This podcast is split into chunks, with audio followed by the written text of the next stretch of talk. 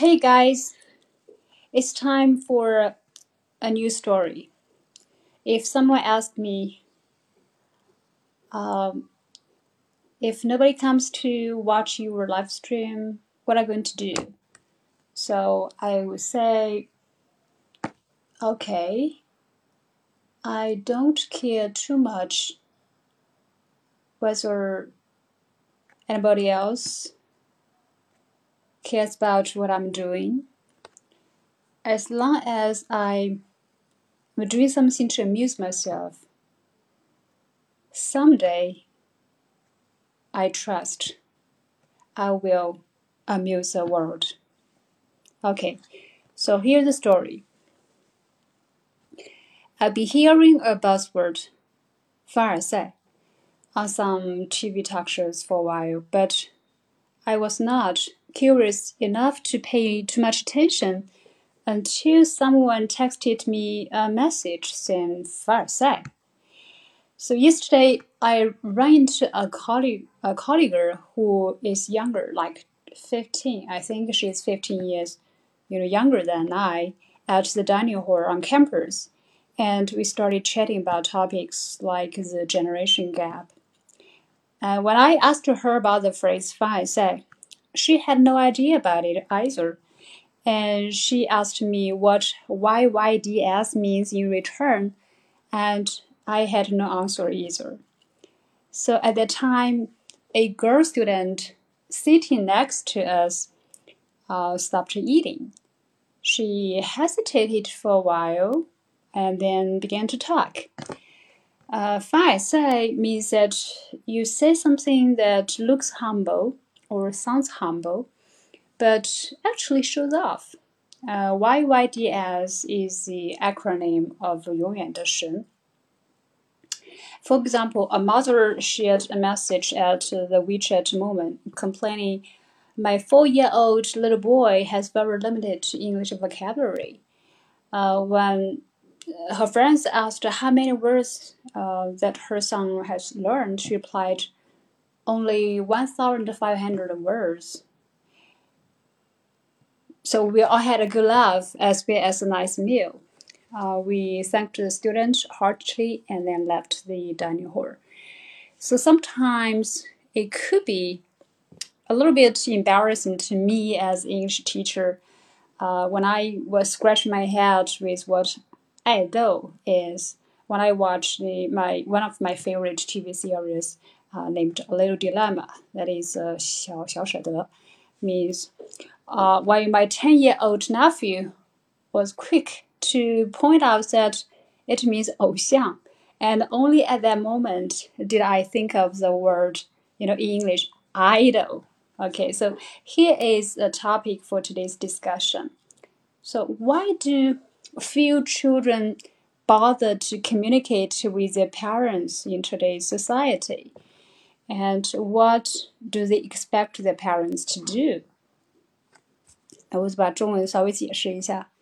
嗯，我在就电视脱口秀这个节目当中听到“凡尔赛”这个词是有一段时间了，但是我没有太在意啊。直到最近有有一位朋友发了一条短消息，说是凡尔赛。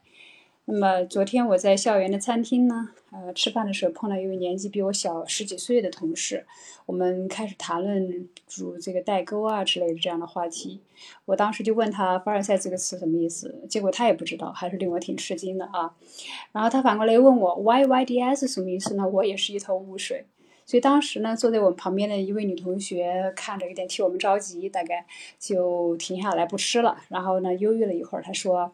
凡尔赛意思是说，你说一些很平实、很朴实、看起来很谦逊的话，但实际上是在炫耀自己。YYDS 呢是永远的神的拼音的首字母的缩写。他还举了例子，例如一位母亲在这个微信的朋友圈分享一条信息，抱怨说：“我四岁的孩子的英语的词汇量很小。”那朋友问他儿子学了多少个单词呢？他就回答说。唉，只有一千五百个英语单词，所以我们都开怀大笑。呃，也那顿午餐吃的很愉快。我们衷心的感谢了这位女同学，然后就离开了餐厅。说有时候呢，对于像我这样一个英语老师来说，有点丢面子吧。因为当我在看到这个小舍得这样一个电视连续剧的时候，我听到爱豆，我刚刚开始反应不过来，然后我那个十岁多的这个侄子，他很快就给我解释，说是这就是偶像的意思啊。哦，那个时候我在恍恍然大悟，想到英语中 idol 这个词。所以今天要讨论的主题就是为什么，呃，在今天这样的一个社会当中，很少有孩子愿意与父母交流呢？他们对他们的父母又有哪些期待呢？有没有人愿意跟我分享一下？我们来一个小火车，是不是？在哪里啊？我记忆当中，这里面不是这个音效，来个小火车。OK，好，然后看看开麦，好吧。呃，有没有人愿意说呢？就 Would you like to share, like, uh, uh, so the younger generation, uh, teenagers, teens, teenagers, young people, and uh, I sometimes it's amazing that um, when I ask them uh, any buzzwords, and they have no problem. They are, you know, very familiar with such words, and uh, uh, by contrast, whenever I ask, you know, a parent like in the Middle Ages or even older, uh, the same question, and uh, they're like, "What? 凡尔赛不是法国的那个什么皇宫吗？Okay, so who would like to share uh, your answers to this question? So why there is such a gap, you know, in terms of using um, the words, these phrases. Okay. Um, so actually, last night uh, I talked with the uh, uh, a young boy, and uh, he says probably, you know, uh, this generation they prefer uh, this kind of uh, you know sources like uh, Bilibili and or you know TikTok, the Chinese version, and then they would um, you know like follow some kind of phrases uh, used in the video clips. And recently, the so-called 学猴叫, uh, that is called uh, meme 呃，就是大家会模仿，对，when they 呃 watch something, they you hear something, and they will 呃 try to you know imitate that kind of uh, uh, behavior or uh, words, and uh, other students so they will feel isolated, and if they don't watch the similar you know uh, programs or video clips, and then uh, because you need to find something you know in common, some topics in common in, of common interest. So that is kind of peer pressure. Uh, but for older generation, we